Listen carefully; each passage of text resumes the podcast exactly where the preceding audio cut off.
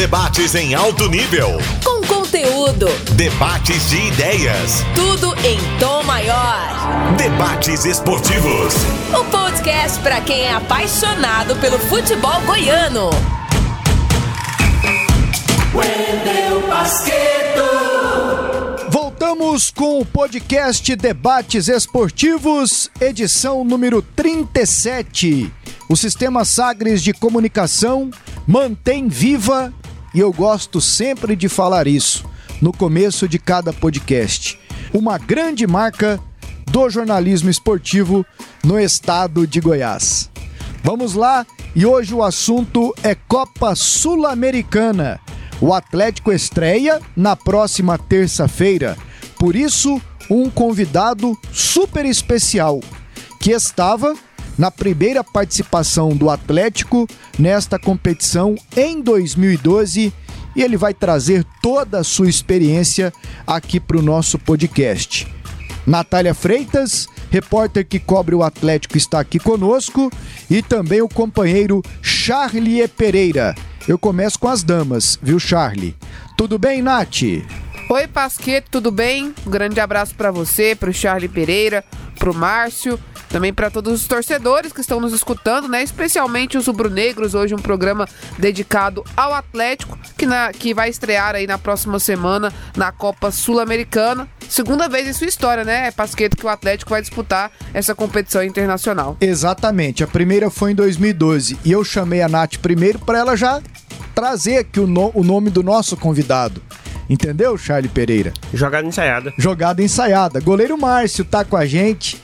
Para mim, o maior jogador da história do Atlético esses dias, mandei na bucha aqui. Atlético está no grupo F, discutiremos bastante sobre isso, junto com o News Old Boys da Argentina, o Libertad do Paraguai e também o Palestino do Chile. Tudo bem, Charlie Pereira? Tudo, tudo muito bem, Pasqueto. Um abração para você, abração para Natália Freitas. Um abração aí, né, para o nosso convidado especial. Já foi pauta em várias edições dos debates esportivos, né? O pessoal mais alisava do que batia nele, né? Não tinha muitos motivos para para ser criticado, para ser cobrado, até porque o nome dele, né, como você destacou, é um nome importantíssimo na história do Atlético Clube Goianiense. Ele participou de forma ativa, realmente, é, tanto dentro das quatro linhas como é, como exemplo fora das quatro linhas nesse período de reconstrução do Atlético que começou lá em 2005 e vem até os dias atuais. O Atlético se colocando com um time de Série A de Campeonato Brasileiro e pronto aí para estrear numa competição sul-americana. Márcio tá com a gente aqui, ex-goleiro do Atlético, participou daquela campanha em 2012 depois de um brasileiro em 2011 muito consistente e com resultados surpreendentes. É a sua primeira vez ou não? Você lembra, Márcio, aqui no podcast Debates Esportivos? Bom recebê-lo. Bom dia, bom dia, Pasqueto, Natália, Charlinho, todo mundo que tá ouvindo a Sagres aí. É... Primeiro que eu vou dizer logo para você, Charles, que se vocês debatessem de mim aí e, e falassem mal, você sabe que minha mãe puxou a orelha de vocês todos aí, né? a intimidade que ela tem com vocês é para fazer isso. Então, por isso que vocês pegavam leve comigo. Segundo, que é a primeira vez aqui falando sobre a Sul-Americana, né? Uma competição realmente que tem o seu glamour, tem, tem o charme. E eu fiquei, fico feliz, sou lisonjeado de ter participado da primeira vez do Atlético. É, se eu não me engano, eu fui o primeiro gol internacional do Atlético, ou seja, é uma coisa que, que eu guardo aí para os meus filhos depois ficarem, ficarem vendo no glorioso YouTube. E você disse que hoje é uma competição que tem o seu glamour, e de fato a Comembol passou a valorizá-la mais, né, Márcio? É só a gente pegar é, como foi importante para o Defensa e Justiça da Argentina ter conquistado a Recopa para cima do Palmeiras como campeão da Sul-Americana. Da maneira como aconteceu na última quarta-feira no Mané Garrincha. E ainda tem um aspecto financeiro, né, que melhorou demais para quem disputa não só a Sul-Americana, como a Libertadores também, né? Competições promovidas pela Comembol. Sem dúvida. Hoje, hoje o calendário é, das equipes dos seus países ele se desenha uh, com, com algumas equipes objetivando a Sul-Americana. É uma competição hoje que é rentável para os clubes, é, tem sua importância, leva a Libertadores. É um caminho, eu não digo mais fácil, mas é um caminho mais curto até do que o Campeonato Brasileiro, por exemplo. E, e isso com certeza rende muitos frutos, tanto para os jogadores que jogam a competição internacional, como para o clube que está tá tendo visibilidade internacional. O Atlético, né, e é, é gostoso lembrar isso, que há 13, 12, 13 anos atrás, estava é, disputando a segunda divisão do campeonato regional. E hoje o Atlético tem essa, essa possibilidade de disputar uma competição internacional. Então o nome do Atlético hoje é conhecido internacionalmente graças a, a esse tipo de competição. Tiro de meta. É hora de colocar a bola em jogo. E o Márcio relembrou 2012, que foi a primeira participação do Atlético na Copa Sul-Americana. Terça-feira começa a segunda participação, jogo no Antônio Ascioli contra o argentino Newell's Old Boys. Lembro desse time? Uma vez aqui em Goiânia, pelo menos. Acho que não veio outra certo. em 2006 contra o Goiás. Apanhou aqui. Foi 3 a 1 ou 3 a 0 Perdeu né? o jogo aqui. Perdeu na Copa aqui. Libertadores. Mas, Charlie, é, vamos resgatar um pouquinho da história de como foi essa participação do Atlético em 2012 e é evidente que o Márcio vai nos ajudando aqui também porque ele tem memória boa. O Atlético ele foi um dos clubes brasileiros na edição de 2012 da Copa Libertadores. Atlético, Figueirense, Palmeiras, Botafogo, Bahia, Grêmio e o São Paulo, comandado pelo técnico Ney Franco, foi o campeão da Copa Sul-Americana, venceu o Tigres na decisão. O Atlético estreou, primeira fase foi contra o Figueirense. Empate em 1 a 1 em Goiânia e o jogo da volta 1 a 1 lá em Florianópolis. E aí o empate com o mesmo placar levou a disputa para os pênaltis. E olha só, fui ver, eu fui antes de entrar pro podcast relembrar aquelas cobranças de pênaltis. O goleirão Márcio marcou um dos gols, né? Depois ele pode acrescentar mais alguma coisa do que ele lembra daquele momento. Ele marcou um dos gols nessa disputa por pênaltis. O Marcos, lateral do Atlético, errou a primeira cobrança. Assim, o Atlético já começou atrás logo de cara, porque o Marcos errou. O Túlio Lustosa marcou um gol de pênalti nesse jogo. Ele era jogador ainda do Figueirense, Túlio Lustosa, ex-jogador do Goiás e diretor do Goiás recentemente. O L dos Anjos era o técnico do Atlético Clube Goianiense e o Jairo, ex-zagueiro Jairo, ex-companheiro de quatro linhas aí do Márcio, era o técnico do Atlético. O Márcio defendeu cobrança do Fernandes, e defendeu cobrança do João Paulo e fez um, um dos gols. E eu tava vendo aqui a imagem, ele jogava com aquele com aquela tinta embaixo do olho, igual jogador de futebol americano, que eu acho que era para minimizar a questão do, do refletor. Você lembra disso, Márcio? E era, e era para realmente minimizar o reflexo, né? Que, os refletores daquela época, não tão longínqua, eles, eles não eram como os de hoje, de LED, né? Então, os de hoje das arenas, eles não têm esse reflexo. E ali atrapalhava. Mas tinha um lado psicológico também, que eu queria mostrar para os meus companheiros que era uma batalha, era uma guerra. E geralmente, quando você vai para uma guerra, você se camufla, você se pinta, você faz o que, que tem que ser feito para poder vencer as batalhas. E, e acabou que quando eu usei a primeira vez para proteção, é, entenderam dessa forma e eu tentei usar isso dentro do vestiário e deu, deu um pouco certo. E aí, na segunda fase, Márcio, vocês jogam o primeiro jogo fora de casa, no estádio São Carlos de Apoquindo será o palco do segundo jogo do Atlético. O Atlético estreia contra o Nils e depois joga contra o Palestino nesse estádio, que é o estádio da Universidade Católica, que foi o aniversário do Atlético. O Atlético perde o jogo de ida por 2 a 0, ganha o segundo jogo, mas não consegue aí reverter né, o saldo de gols e o time avança né, o time chileno avança para a sequência da Copa do Brasil. O jogo da volta foi no Serra Dourada, né, Márcio? Isso, o jogo muito tenso.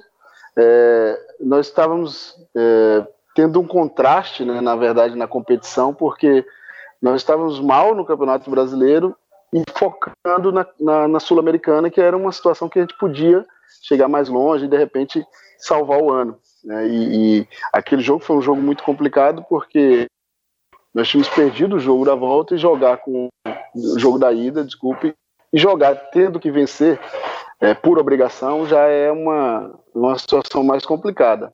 Jogadores experientes do outro lado, e a gente ainda nem tanto, né? Porque a primeira vez que a gente disputava, enfim. Um jogo muito complicado, conseguimos vencer, mas infelizmente não, não levamos a vaga. E agora tem uma diferença, né, Márcio? Daqui a pouco a Nath vem para o bate-papo também.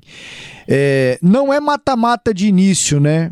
Começa com grupos: Atlético, Newell's Old Boys, Libertar e Palestino. É uma pena que só o campeão de cada grupo passe para a fase oitavas de final, mas já é um alento. São seis jogos, o que pode te trazer a chance de uma recuperação. Qual que é a avaliação que você faz do grupo e dessa mudança no regulamento da Sul-Americana? A mudança, eu vou começar de trás para frente, eu acho bacana, porque aí dá mais caráter de competição né, internacional, competição de, de uma representatividade boa. Porque das outras vezes era um mata-mata desde a primeira, então ficava você tendo que jogar bem no seu limite e, e às vezes você não consegue fazer isso. Já agora com, a, com essa fase de grupos, mesmo que classifique só um, você tem a oportunidade de de repente se reabilitar dentro do seu grupo, né? Enfim, eu acho que ficou bacana dessa forma. É, espero que, que o Atlético consiga conciliar aí a, as competições que tem para poder fazer uma boa campanha. Né? Para poder fazer uma boa campanha, porque eu vejo o Atlético com possibilidade, um grupo forte de times com, com expressão, com nome, com, com know-how, mas o Atlético vem muito bem. Se ele tiver um elenco forte, né, um elenco que consiga suprir as necessidades das competições, ele, ele tende a, a fazer uma boa, uma boa passagem nessa Sul-Americana. Márcio, o que, que você lembra da primeira viagem internacional da, dele, da delegação do Atlético? Olha, a primeira coisa que eu lembro é que eu nunca tinha ido para o Chile e, e, sempre ouvi e assisti o filme da, das Cordilheiras dos Andes, aqueles sobreviventes, enfim. Mas eu achava que eram duas, três montanhas grandes e parece um mar de montanhas. E eu fiquei pensando, cara, como no voo eu olhava pra pela janela e dizia assim, como é que a pessoa conseguiu sobreviver é, caindo aqui e está contando essa história? E tudo na época eu eu tentava levar para o lado psicológico das coisas. Eu lembro que quando a gente fez uma reunião na véspera do jogo, eu citei isso eu falei, ó, a gente veio aqui jogar futebol, é uma partida, é um esporte, claro. Só que no caminho a gente viu aí as Cordilheiras dos Andes e, e a gente fica pensando como é que uma pessoa consegue, conseguiu viver, algumas pessoas conseguiram sobreviver de um, um acidente desse. E era um time, né, Márcio? E era um time, exatamente. E elas lutaram por isso. Conseguiram. Então a gente pode também conseguir classificar, a gente pode também lutar aqui guardar as proporções, claro, mas a gente pode traduzir isso para dentro do campo. E, e, foi uma tônica daquela partida. Não conseguimos vencer, mas a gente saiu de lá sabendo que a gente podia vencer o jogo em casa e conseguir a classificação. Por detalhes técnicos da competição, não aconteceu, mas a gente conseguiu pelo menos a vitória aqui. E quando eu falei que era um time, Natália, Márcio, Pasqueto, é porque era um time de, de rugby, né? Rugby? Era um time de, de rugby uruguaio. E o acidente aéreo, o desastre nos Andes, como lembrou o Márcio, é, aconteceu em um voo da Força Aérea Uruguaia. E eu tô aqui com o texto, quando o Márcio falou, eu lembrei do filme já peguei aqui, mas peguei a história real.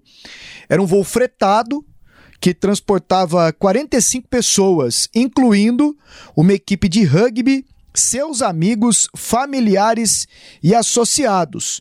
Esse voo caiu na Cordilheira dos Andes em 13 de outubro de 72. E, e aí uma grande história de superação, como lembrou o Márcio, envolvendo 16 pessoas que sobreviveram por meses no topo de uma montanha gelada e ficou conhecido esse evento como Tragédia dos Andes ou Milagre dos Andes. Existe o filme chamado Sobrevivente dos Andes. Exatamente, É a baseado primeira, nessa história. É a primeira, é o primeiro filme baseado nessa história e depois existe é, meio que um remake ou, ou um segundo filme chamado, chamado Vivos.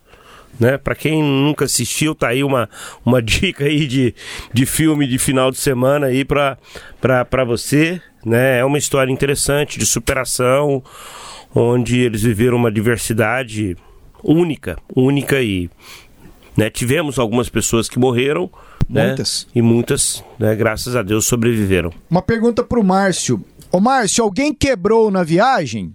E esse termo é muito utilizado no futebol porque quando entregaram aquele formulário da alfândega, aí tem lá apelido, que é o nome, firma, que é a assinatura. Tem um amigo nosso de imprensa. Meu pai, pô. Pode falar, meu pai. Não, Humberto Castro, Ah, foi Humberto? satisfação. Aí tava lá, apelido, ele, satisfação, firma, Rádio Jornal 820. E é história verdadeira, reportagem confirmada. Mas tem, tem, tem uma primeira versão que é com meu pai. Tem também com seu pai? Eles viajando para Venezuela para um, um jo- jogo de eliminatórias, meu pai, o Edson Rodrigues e o Evandro Gomes, eles gostam de, de falar isso, que meu pai colocou isso, né? Apelido, né? Olho Vivo, né? Sufirma Rádio Brasil Central CERN. Cerne. Quem, Pra quem, não ter erro. quem quebrou na viagem, hein, Márcio? Ah, teve tanta gente que deu quebrada, porque era, era a primeira viagem de muitos, e, inclusive minha é, para o Chile, né? Era, era a primeira viagem. Eu lembro que o Adriano Lara, não, desculpa, não o Adriano Lara, o, o, o, o Atman, o Atman, o atacante, ele foi, né? E, e a gente reuniu, cara, e ele estava lá, né? Menino subindo da base, a gente reuniu. É, assim, foram duas ou três reuniões antes do jogo, só os jogadores, uma com a comissão e outra só com os jogadores.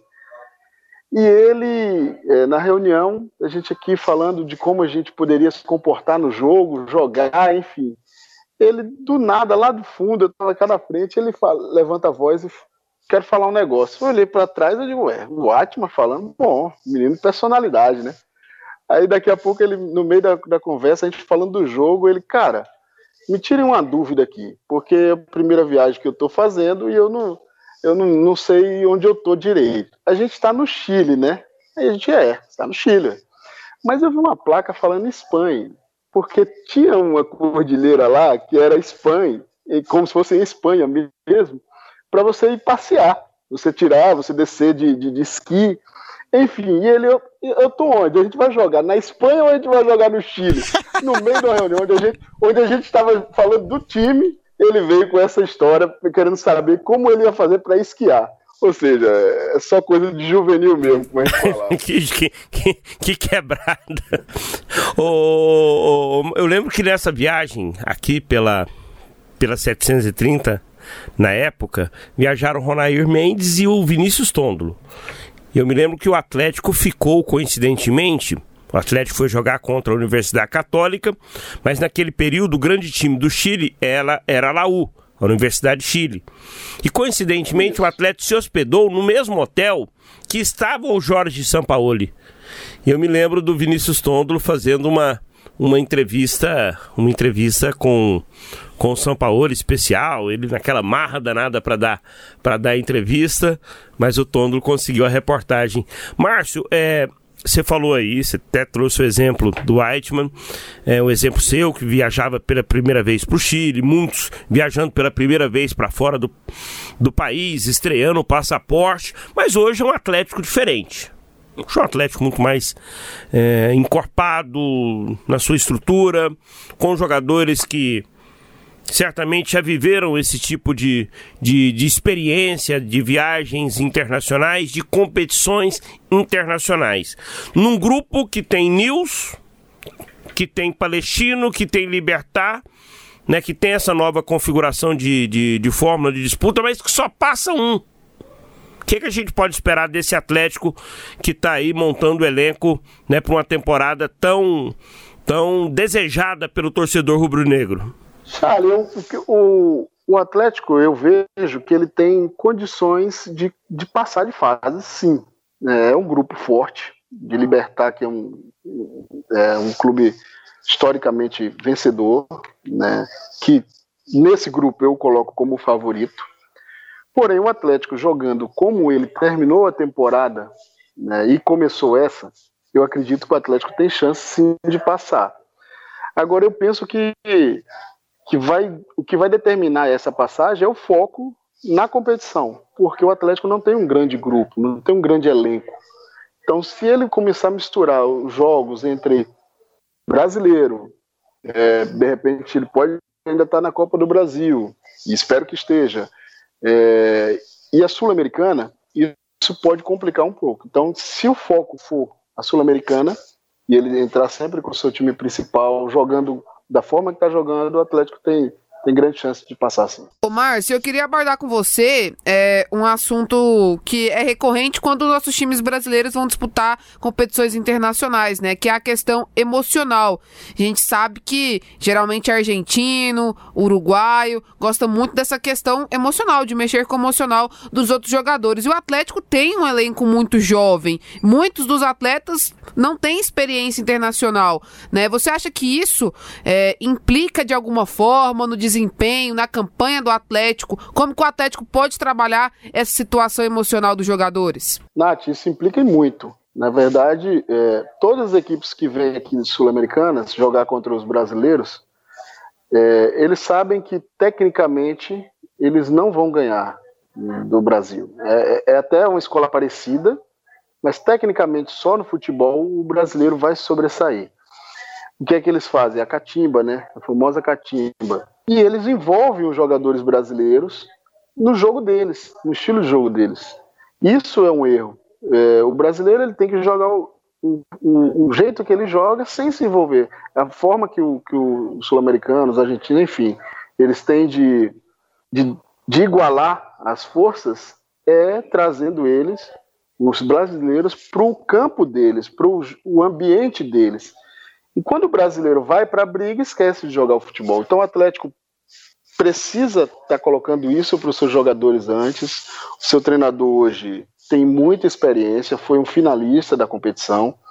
Então ele, ele pode passar essa tranquilidade para os jogadores para dizer para não se envolver com isso, porque isso realmente pode ser um ponto de desequilíbrio é, nessa competição. Até porque os jogadores, por mais que, que hoje a gente conheça muito mais das coisas, conheça os adversários muito mais, mas na hora que a bola rola, você esquece muito do que você é, viu antes da partida, né? Porque você se envolve com o calor do jogo. Então é importante os jogadores terem essa calma e essa calma vai ser passada com certeza pela comissão técnica. E você vê esse equilíbrio no elenco atual do Atlético, Márcio, assim, de conseguir superar uma provocação e uma adversidade contra um adversário de fora? Olha, em alguns jogadores eu vejo, né? Mas hoje é, olhando de fora, na sua totalidade, a, a minoria tem essa capacidade.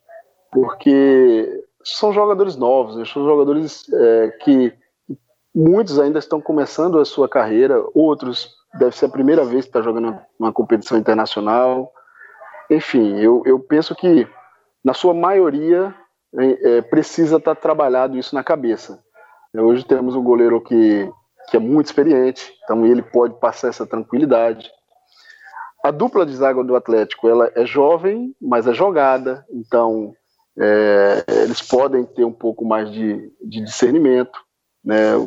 Os laterais, um mais jovem, o outro um pouco mais cascudo. Então o Atlético tem um pouco desse equilíbrio, mas eu entendo que menos jogadores são, são mais experientes para isso aí. E na questão da qualidade, Márcio, você acredita que o Atlético ainda precisa se reforçar para disputar bem essa Copa Sul-Americana? É, olhando na parte técnica, você vê possibilidade do Atlético? Como é que você enxerga esse elenco do Atlético dentro de campo ali para disputar essa Sul-Americana? Eu acho que sim, Nath. Eu acho que precisa porque o Atlético tem um bom time, está sobrando no campeonato regional, mas o nível técnico das competições que ele vai disputar é, é, bem mais alto do que o regional. E o Atlético ele tem um, um bom grupo, né, um time, está bem treinado, porém ele vai precisar de, de um poderio de fogo maior para justamente na hora que, que você precisar, você ter boas armas para atacar os, os, seus inimigos. Então, é, o Atlético vai buscar no mercado, eu tenho certeza disso. O Atlético ele não para, ele está sempre atento às oportunidades. E, o Atlético se reforçando, ele com certeza entra na briga de todas as competições. Márcio, como é que você está vendo esses primeiros jogos aí do Fernando Miguel? Ele chegou e já foi colocado como, como, como titular, né? O Kozlinski vinha jogando. E até mesmo essa situação do Kozlinski, como é que você avalia toda, toda essa situação? Ele era titular ano passado, chegou o Jean e quando começa o Campeonato Brasileiro é, é colocado como titular. Agora vem o Kozlins, que aliás, agora vem o, o Fernando Miguel. O que, que, você falasse do Fernando Miguel e também dessa situação do Kozlinski? É, o Fernando Miguel, ele, ele é, pela experiência, o goleiro que ele é, ele veio com certeza para para buscar sua titularidade e, teoricamente, ser o titular, né? É, eu vejo que o Kozlinski, ele, ele é um grande atleta, né? E, e, isso mostra no dia a dia, porque às vezes ele joga, às vezes ele não joga, e o comportamento dele continua o mesmo. Né? Um, um cara que ajudou bastante para o Atlético chegar onde está, né? tendo em vista que ele teve acesso com o clube. E as questões técnicas, elas, elas diferem um pouco de um goleiro para o outro, mas o que vale muito é o dia a dia. Como eu não estou no dia a dia, de repente a comissão técnica entende que o, Fernando Miguel está num melhor momento, né?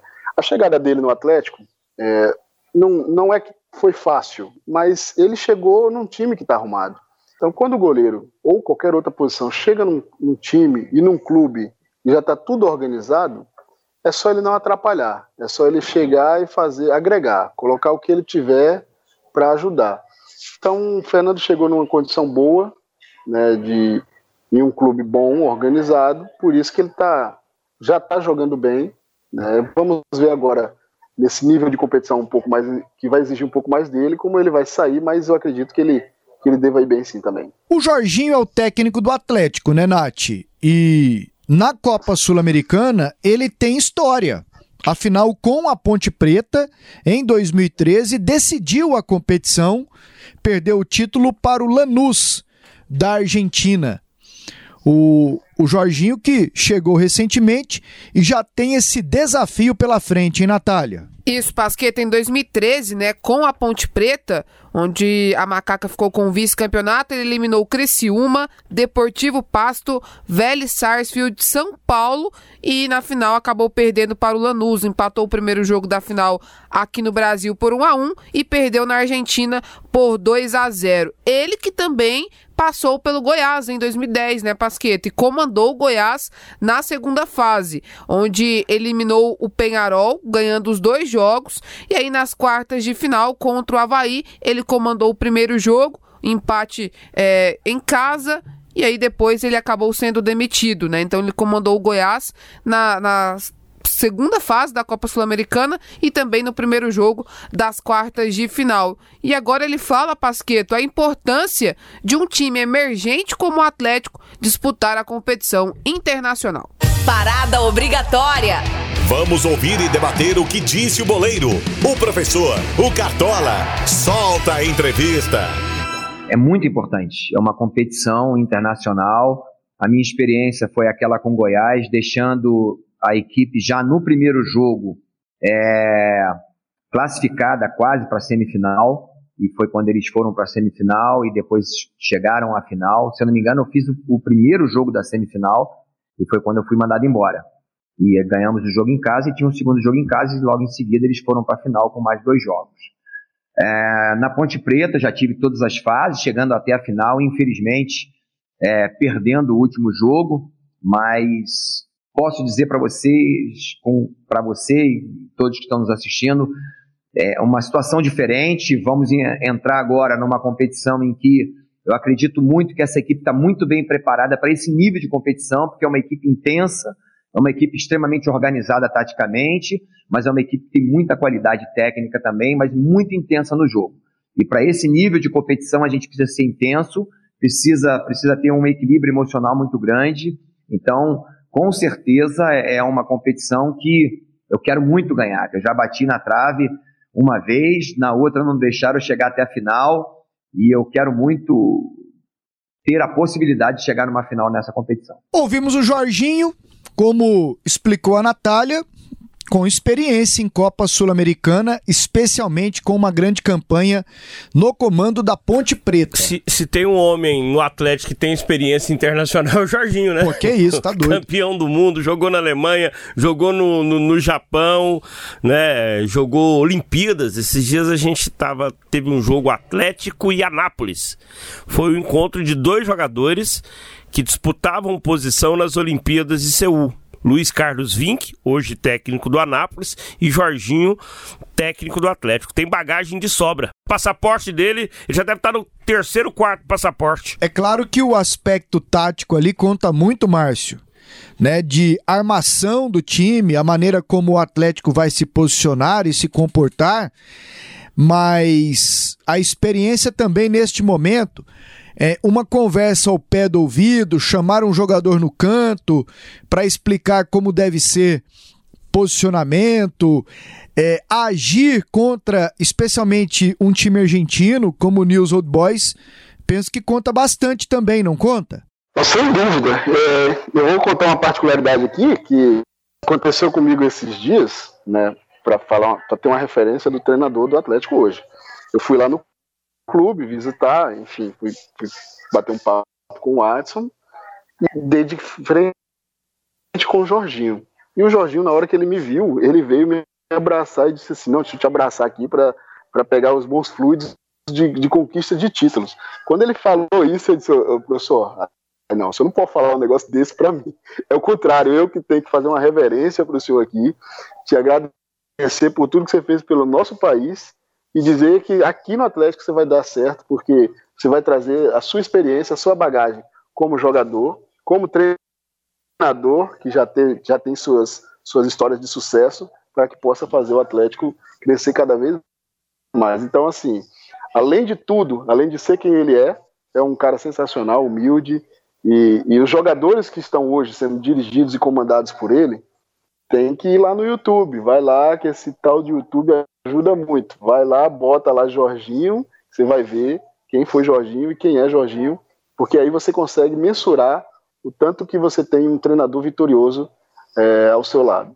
Eu acho que, Natália, Márcio Pasqueto, né? É, quando a gente fala assim, pô, o Atlético tem um elenco jovem, muitos jogadores vão para a primeira disputa internacional, como destacou a Natália, e aí você olha para o banco, você entra no avião e tal tá Jorginho, né? Você tá ouvindo a preleção de quem já viveu esse tipo de disputa como técnico e chegou a uma decisão com a Ponte Preta e é um feito, é um feito, sem dúvida nenhuma.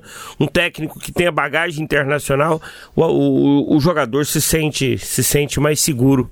Você já teve isso, Márcio, de, de às vezes assim, ainda inexperiente, encontrar suporte no, num técnico com mais bagagem? E aí, se você pudesse citar o nome? Sem dúvida, eu tive, eu tive alguns treinadores na minha carreira e realmente me marcaram. Né? O professor Hélio dos Anjos, pelos feitos dele é, aqui no Brasil, né, o histórico dele, enfim, é um dos caras que eu mais tenho essa, essa estima. Mas um que mais me marcou é, quando a gente trabalhou junto, até porque eu sempre gostei muito do, do estilo dele, foi o René Simões. Quando eu olhava para ele e via que aquele cara ali já tinha dirigido Copa do Mundo, já tinha comandado seleção feminina, é um cara que, que tem um conhecimento vasto.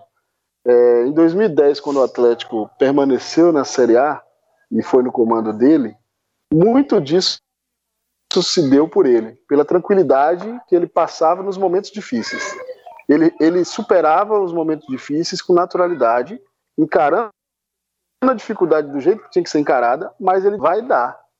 E aí, quando você ouve de um cara que é vitorioso, cara que, que, que tem um histórico no futebol e na vida, dizendo que vai dar, é porque pode dar sim. Então aí você passa a acreditar um pouco mais. Então esses, esses dois, assim, entre outros, claro, mas esses dois são os dois que mais me, me deixaram é, confortáveis dentro do campo. Márcio, é, a gente sabe que o Atlético cresceu muito, evoluiu muito nesses últimos anos, né?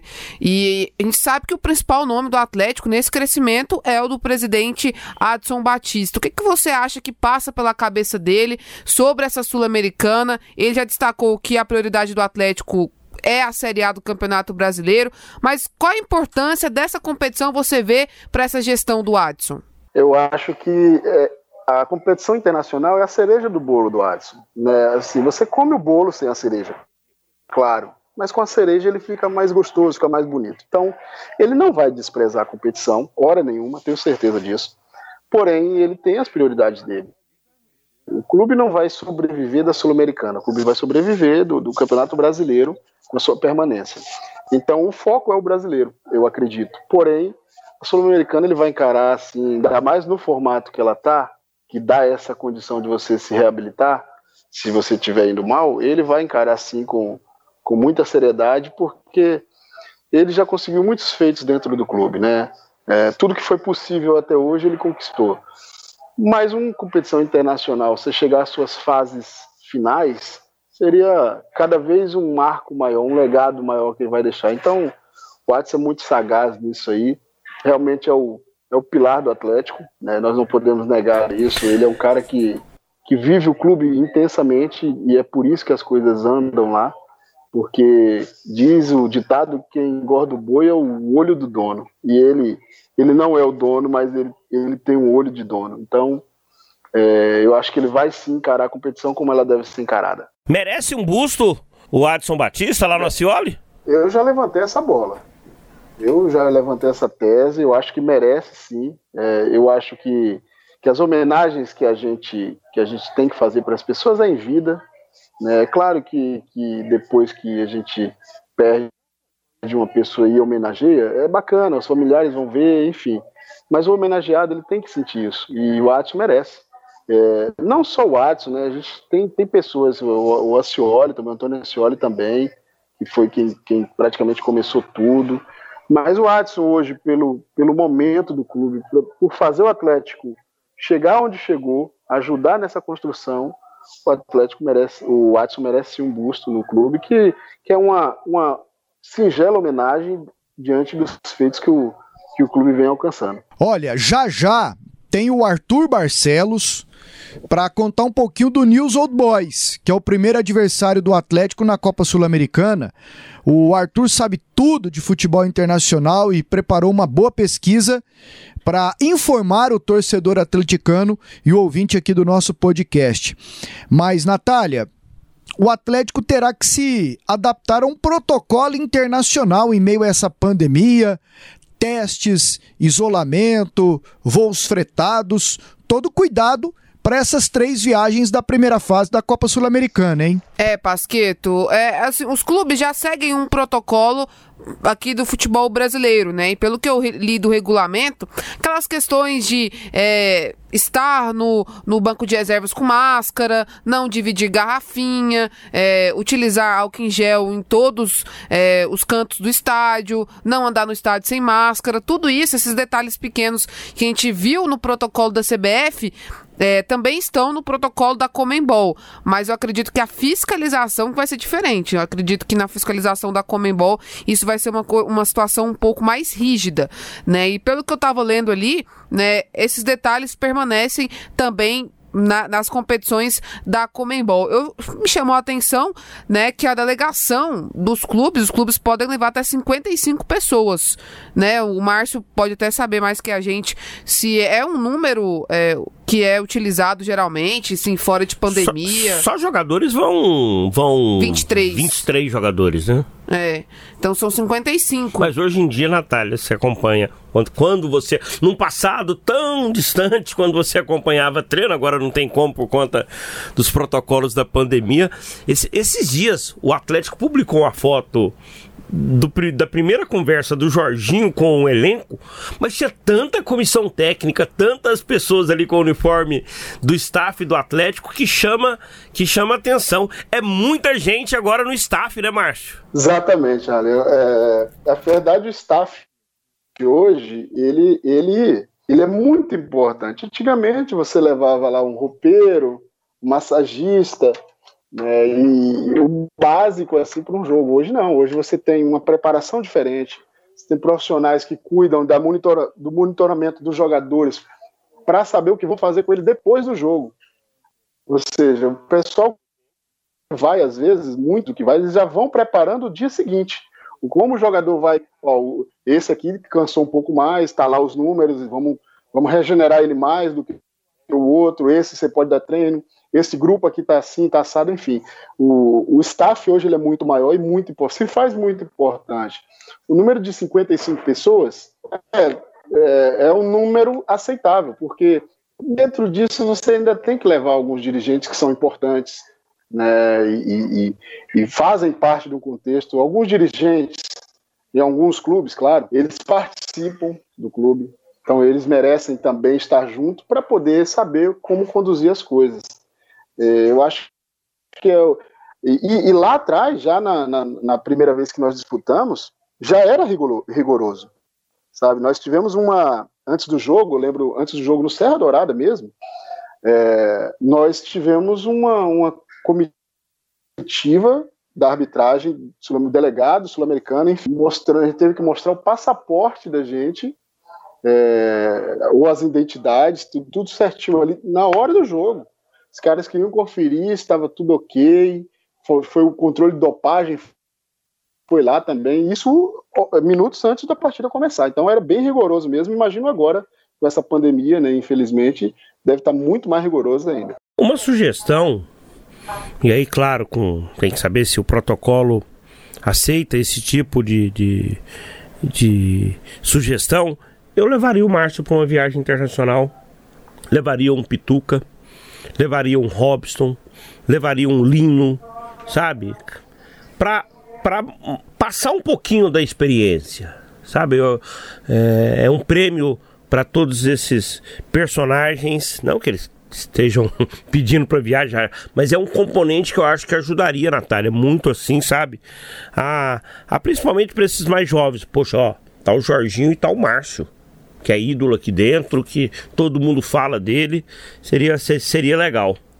E aí, Márcio, se, se, se colar essa, essa minha sugestão, você traz um vinho para mim, tá? Com certeza. Trago um vinhozinho bom para você, viu?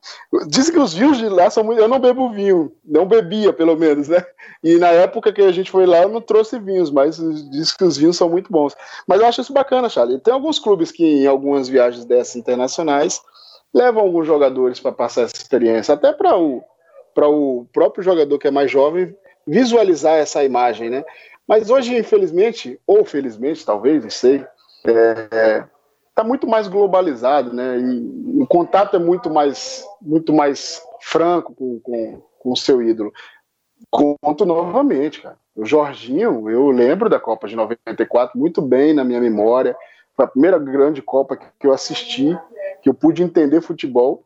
E, eu, e, dias atrás eu estava lá do lado do Jorginho, o Jorginho vindo me abraçar. Ou seja, é, para mim isso é uma coisa muito, muito valiosa que infelizmente tem perdido um pouco esse glamour, né? Os jogadores hoje eles não estão mais admirando tanto os seus ídolos ou as pessoas que foram referência. É, e eu tava vendo aqui sobre situação de protocolo, né? Vai ser bem rígido essa questão de deslocamento de hotel e treinamento. Os times que forem é, fazer treinamento nos locais é, do hotel para o treinamento não pode sair, não pode receber visitas no hotel. Isso que a gente acompanhava era muito comum, né?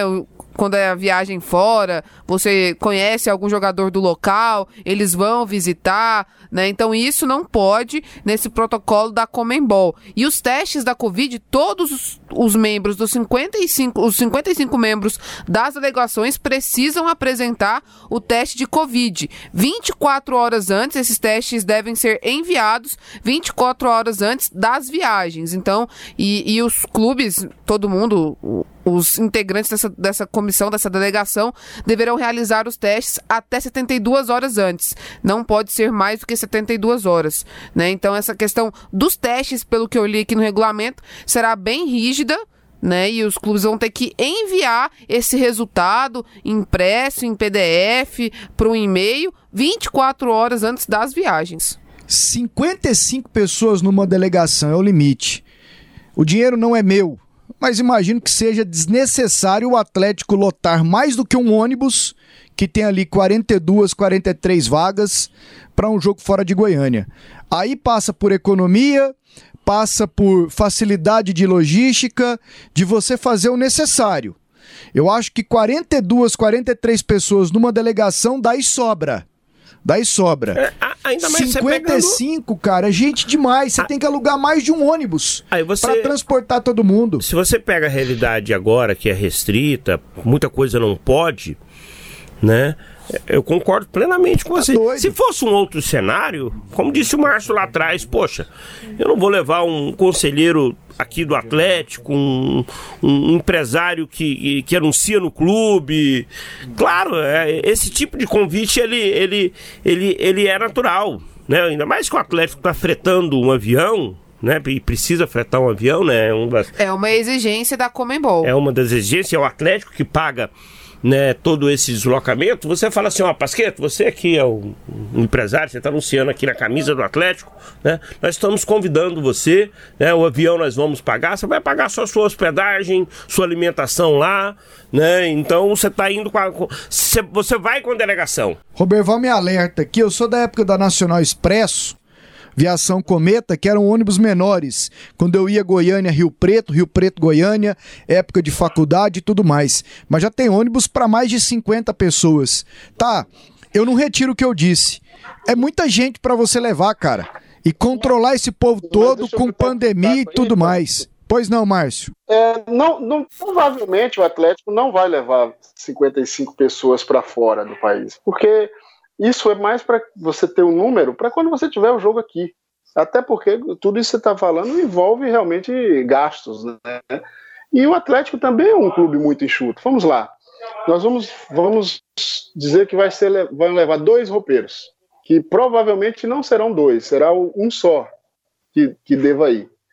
Mas vamos colocar para um, um, um conforto maior dois roupeiros, um massagista, um fisioterapeuta, um segurança, ou dois seguranças, de repente, né? Então já vão seis pessoas.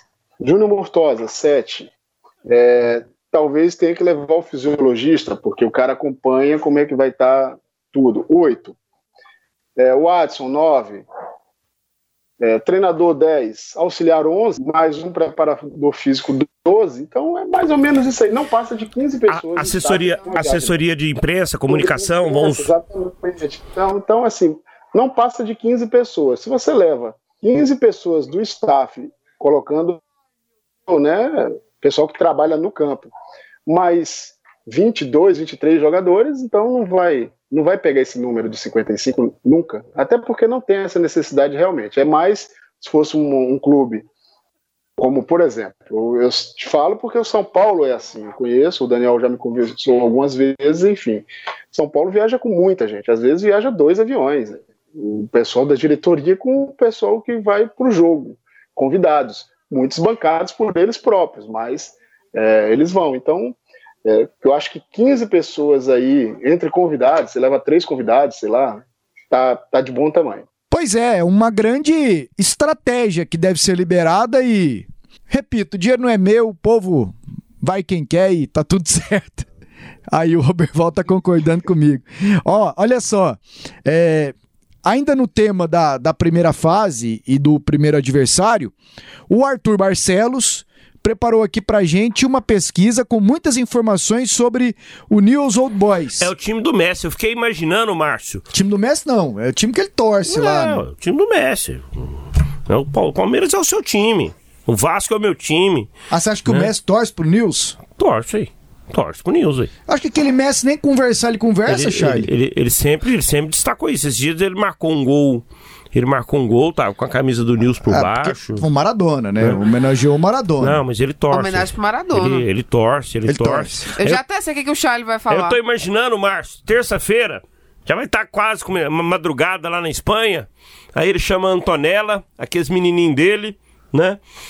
E fala assim: vamos assistir a estreia do News né? E aí o Messi vai estar naquela TV de 89 polegadas dele, vendo o estádio Antônio Ascioli, Dragão e News. Pois é, e aí você pega a história do Atlético e diz, ó, de onde o Atlético veio e onde ele está. E quem está assistindo o, o, o Atlético jogar, ou seja, tudo isso faz parte dessa, desse momento mágico, momento é, gratificante de participar, de ver do Atlético Goianiense. Eu, por exemplo, eu sempre tive no meu coração o time que eu fui criado como Messi, aqui o Confiança, inclusive eu estou em Sergipe, fui assistir o clássico Confiança Sergipe e deu vitória do Dragão, que é Dragão também por coincidência. Então eu eu faria a mesma coisa que eu acho que o Messi vai fazer, chamar o pessoal e vamos assistir de repente, né? Chama o Piquet, fala assim, Piquet, meus... Piquet, vou fazer um churrasco aqui em casa, vem você, traz a Shakira, né? É, liga pro, pro Alba, liga pro Tersteg, vamos assistir aqui o jogo do News.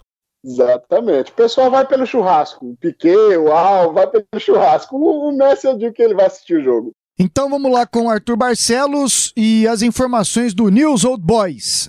Manda brasa aí, Arthur. Pois bem, Pasqueto e amigos acompanhando o podcast. O News Old Boys é um clube que dispensa apresentações, um dos maiores no considerado interior da Argentina, ou seja, aqueles fora da, da grande Buenos Aires, fora da região metropolitana da capital argentina, e que carrega muita história.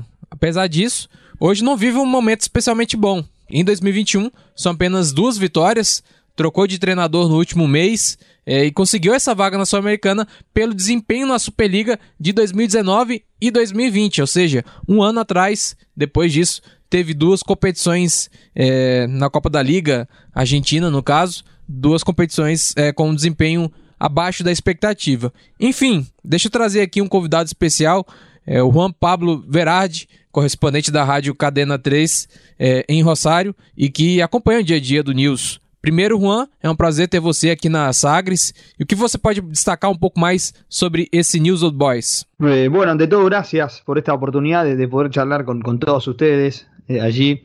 Eh, bueno, la verdad, después de mucho tiempo, eh, Newell's Old Boys va a tener la oportunidad de, de afrontar un torneo internacional, como es esta Copa Sudamericana.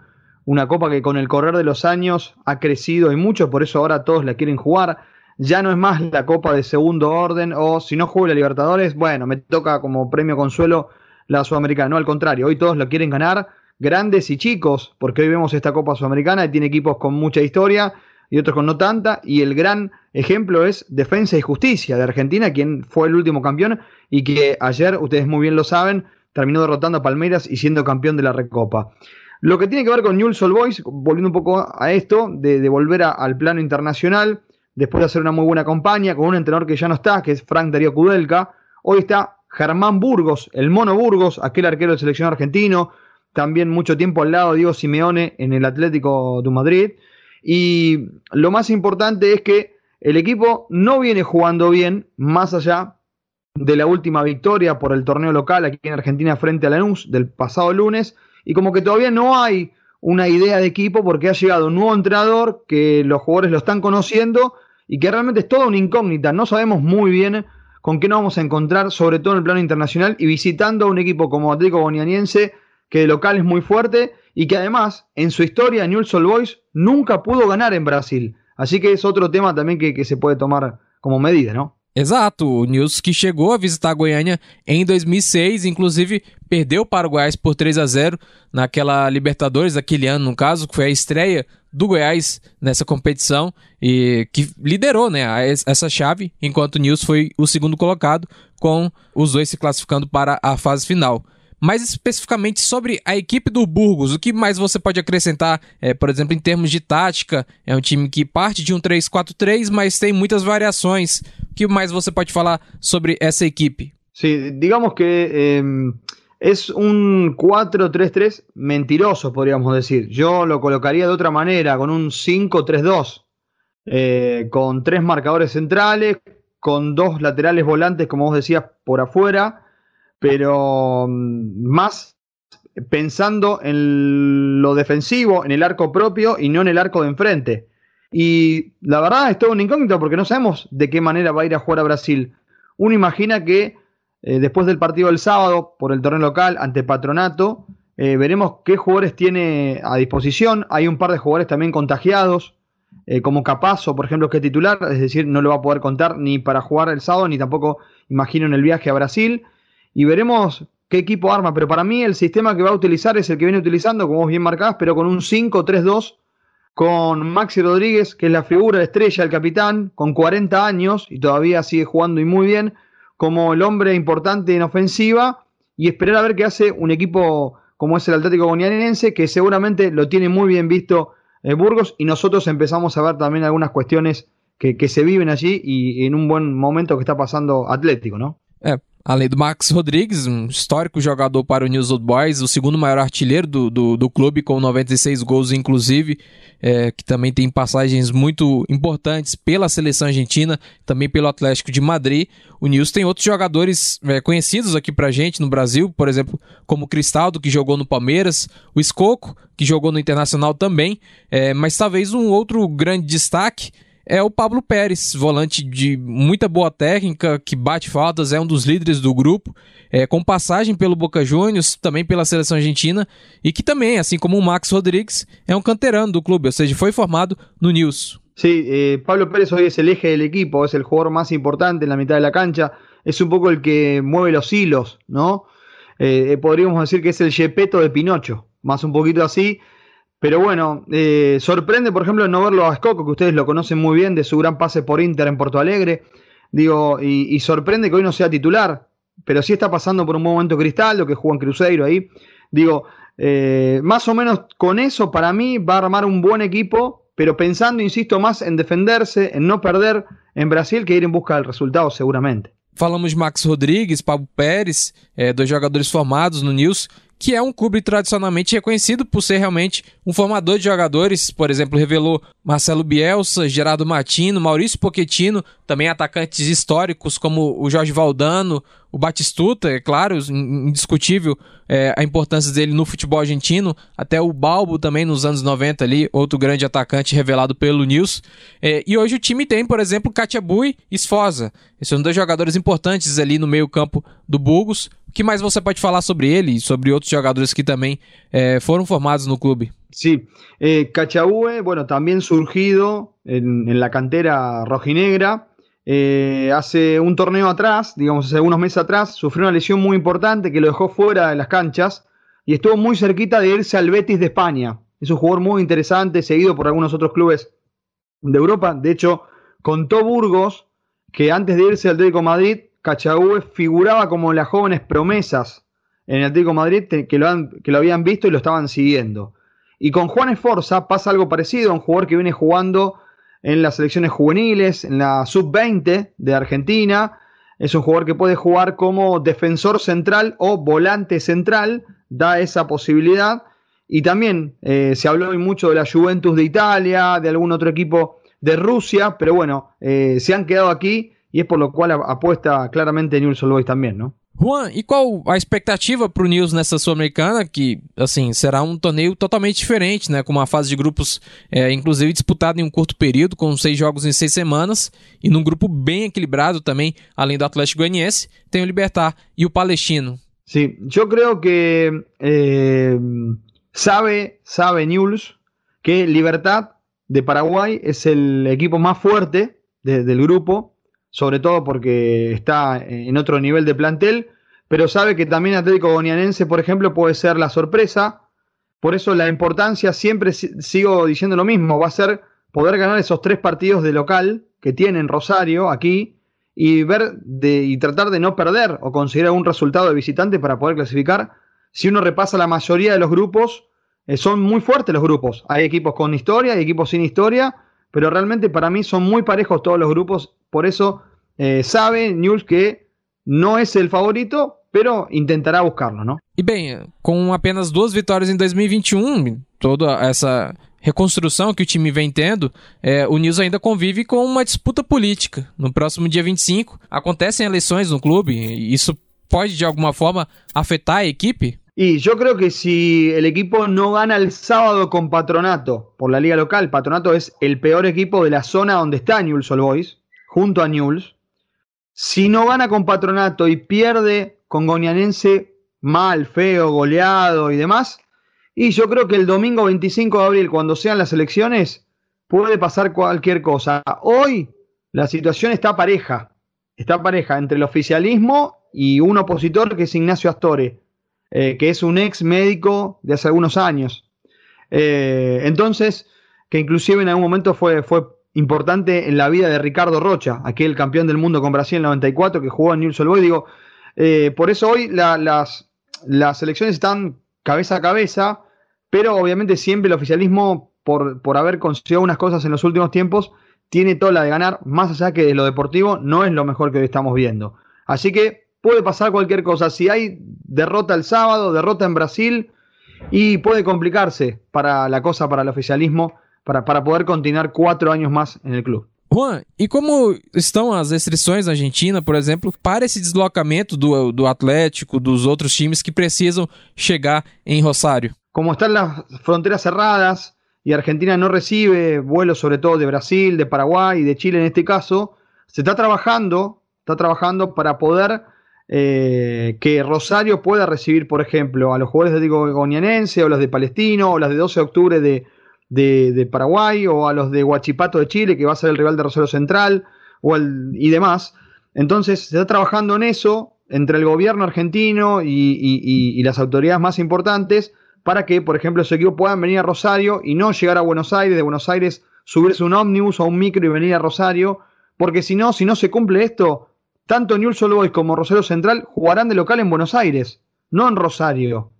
Y eso ya, la verdad, es otra cosa. Más allá de que no hay público, no es lo mismo jugar en tu casa que jugar en otro lugar, en una cancha neutral. Sería en este caso, más allá que es em tu país, não? Então aí um importante registro, um momento onde os voos do Brasil para a Argentina estão vetados.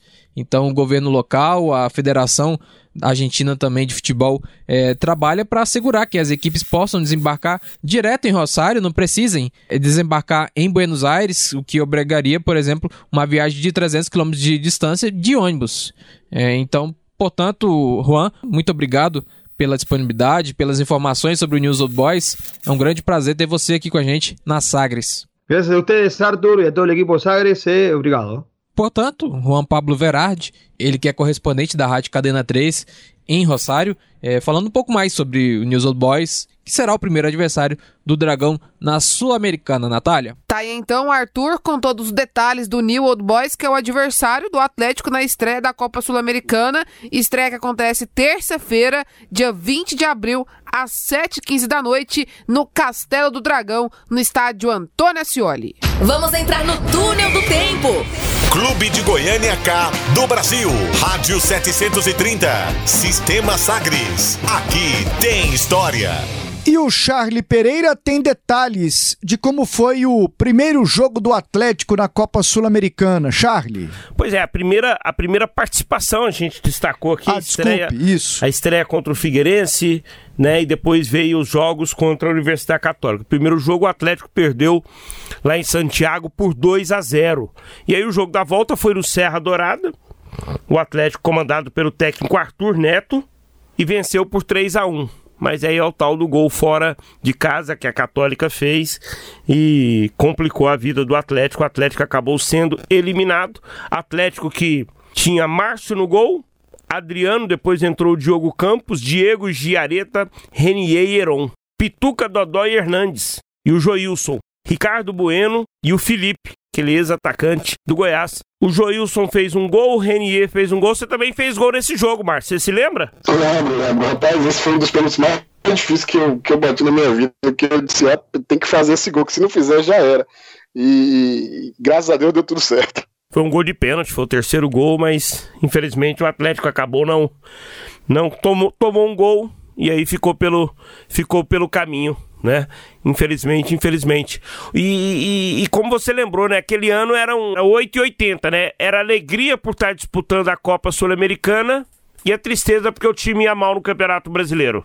Isso, a gente não tinha muito elenco, né, Charles? A gente, naquela época a gente tinha um bom time, mas diferente do time de 2011, é, que houve algumas trocas, algumas mudanças, até porque o time de 2011 fez uma excelente campanha, modesta parte falando. Para mim, a melhor campanha até hoje, apesar que essa agora, ela, ela, se não me engano, até superou em números, mas aquele time jogava de um jeito muito bacana. A gente conseguiu dar 4 a 1 no Flamengo lá dentro, no, no, no Engenhão, né? A gente conseguiu cinco vitórias seguidas no Campeonato Brasileiro naquele ano, é, jogando dentro e fora de casa. E, e é uma coisa pro Atlético muito difícil de acontecer. E aí a gente, mas a gente em 2012 não tinha o mesmo elenco, saíram algumas peças importantes e não tinha quantidade também. A troca não era, ela não era tão, tão significativa como do ano anterior. Por isso que esse ano, a competição agora para o Atlético, eu acho que ele precisa ter essa, esse grupo um pouco maior e qualificado para disputar todas as suas competições. Chutão dos comentaristas. O momento agora é pro chutão dos comentaristas. Bora com os palpites para os jogos do final de semana aqui no Campeonato Goiano. Márcio, Natália e Charlie. Atlético e craque, Márcio. Atlético. Arrisca um placar aí, garotinho. Tem que colocar o placar. Tem que colocar o placar, então Atlético 2 a 0 E aí, Nath? Atlético 1 a 0 né? O Dragão vai jogar aí com um time misto, reserva, eu diria, nesse jogo. Eu vou copiar o Márcio. 2 a 0 Dragão. Itumbiara e Anápolis, Natália. 2 a 0 Anápolis. E aí, Márcio? 2 a 1 Itumbiara. Pra mim vai ficar 0 a 0 O time do Itumbiara é muito ruim. Muito ruim. Grêmio e Jataiense. Pra mim, 2 a 0 pro Grêmio Anápolis. Natália. 3 a 0 pro Grêmio Anápolis. E aí, Márcio? Copiar o Charlie nessa. 2 a 0 também. Show. Ô, Márcio, já emende aí Goianésia e Goiás. Rapaz, complicou. Acho que o Goianese está no momento bom, Goiás nem tanto. É, mas eu vou de 1 a 1 1 a 1 E aí, Charlie? Pra mim, 0 a 0 Natália. 2 a 1 Goianésia. Iporá e Jaraguá, Nath. 1 a 1 Pra mim, 1 a 0 pro Iporá. Márcio. 1 a 0 Iporá, gol do Elias. Rapaz, esse Elias contra o Não- Vila. E não para, né, Márcio? Nossa senhora, tá insistindo, Não para, não. insistindo até Já hoje, falei pra né? Ele. E contra o, falei pra ele, vem pro meu lado, vem pro meu lado. e Mas, contra o mas Vila. ele, mas ele ainda tá dando um bom caldo, viu? Isso que eu quero falar. Contra Dá, o Vila, dá, é, ele ajuda muito, ele ajuda muito. ele não tem mais o gás. Mas contra o Vila, ele armou contra-ataque. Ele, ele, ele lançou bola. Ele quase fez um gol de esquerda. Ele desenrola, ele não tem que parar, não. Tem muito perna de Elias- pau aí. Tá doido aí. Elias é meu amigo, meu irmão. Eu, assim, eu sou suspeito falar dele, mas o Elias, se vocês an- analisarem o jogo dele friamente e olharem só ele no jogo, você vai ver Elias errar quase nada. Um passe daqui para de dois metros, Elias capricha. Ele sempre teve isso com ele. Eu conheço Elias desde quando a gente co- começou jogando na base. Então ele sempre capricha em tudo, em tudo. Ele um passe pro lado, ele capricha para dar o passe certo. Então ele é um cara que ajuda muito. Fora o vestiário dele que é sensacional. Gente boa e joga muita bola, cara. Vila Nova e Aparecidense. Vai, Márcio. Vila Nova 1 a 0. Natália. 2 a 2 Pra mim, 1 a 1 É isso aí, esse foi o chutão dos comentaristas. E vamos aqui para a reta final do nosso podcast Debates Esportivos. Antes de pedir, ca- cadê a dona, cadê a dona Mara? Tá aí perto não, Márcio? Não, acho que ela tá lá embaixo, na verdade. Ela tá. Acho que ela tava no quarto dela na hora que eu vi, fazendo uma oraçãozinha lá, que ela tem os horários da oração dela. É, é, traz pão pra gente aí. Rapaz, essa história do pão aqui, até hoje eu, eu dou risada, Charlie. Vou contar ela rapidinho. Geralmente eu compro pão em casa e, e eu peço 10 pães, é quase 10 reais, né? Então é muito caro. E aqui em Aracaju eu fui lá e pedi, moça, me dá, me dá 10 reais de pão aí. A mulher olhou, ela, ela sabe que eu sou filho da dona Mara, conhece quem mora aqui em casa, ela falou: Você tem certeza? Eu estranhei. Eu disse: Não, tem sim, eu quero 10 reais de pão. Hoje tem visita lá em casa, tô eu lá. Ela, então tá bom. E ela foi colocando pão, e eu fui olhando, ela foi colocando pão, e eu fui olhando. Enfim, de- é, com 10 reais eu compro 30 pães aqui em Aracaju, na padaria. Então eu disse: Eu vou morar aqui mesmo em Aracaju, que é muito mais barato. Você tem. é, são três ou quatro boquinhas pra, pra cuidar? Aqui, aqui hoje mora minha irmã com minha mãe e o marido dela, meu sobrinho, então são quatro bocas, ou seja, três bocas e meia. Aí quando eu venho, e, e aí às vezes minha esposa ou os meus filhos, junta um pouquinho mais de gente, mas 30 pães é muito pão, não precisa isso tudo. Dá, dá. Manda um grande beijo pra dona Mara aí, né? Ela tem um carinho especial com todos nós aqui da Sagres, né? Um beijão aí, que ela continue orando pela gente. Amém, obrigado. Pode deixar que eu passe sim. Vamos nessa então. Márcio, foi ótimo. Agradecimentos aqui a Natália Freitas e ao Charlie Pereira. E aí tem uma música para você pedir e a gente encerrar o programa. Música que te lembre futebol, hein, Márcio? Pois é, ela, ela especificamente ela não vai lembrar futebol, mas eu sempre fazia isso ouvi ela uma vez, todas as vezes que eu ia para qualquer jogo. Dentro do ônibus eu botava ela, já tinha gravado no meu celular, que era o tema da vitória do Ayrton Senna. Eu acho que ela, ela, ela remete muita coisa, né? ela traz muita coisa para você. E eu, eu sempre gostava de me motivar com algumas coisas, além de, da minha profissão ser um motivador por si só, de jogar futebol era motivador para mim, mas eu sempre gostava de ouvir alguma coisinha e eu gostava de ouvir o tema da vitória de Ayrton Senna.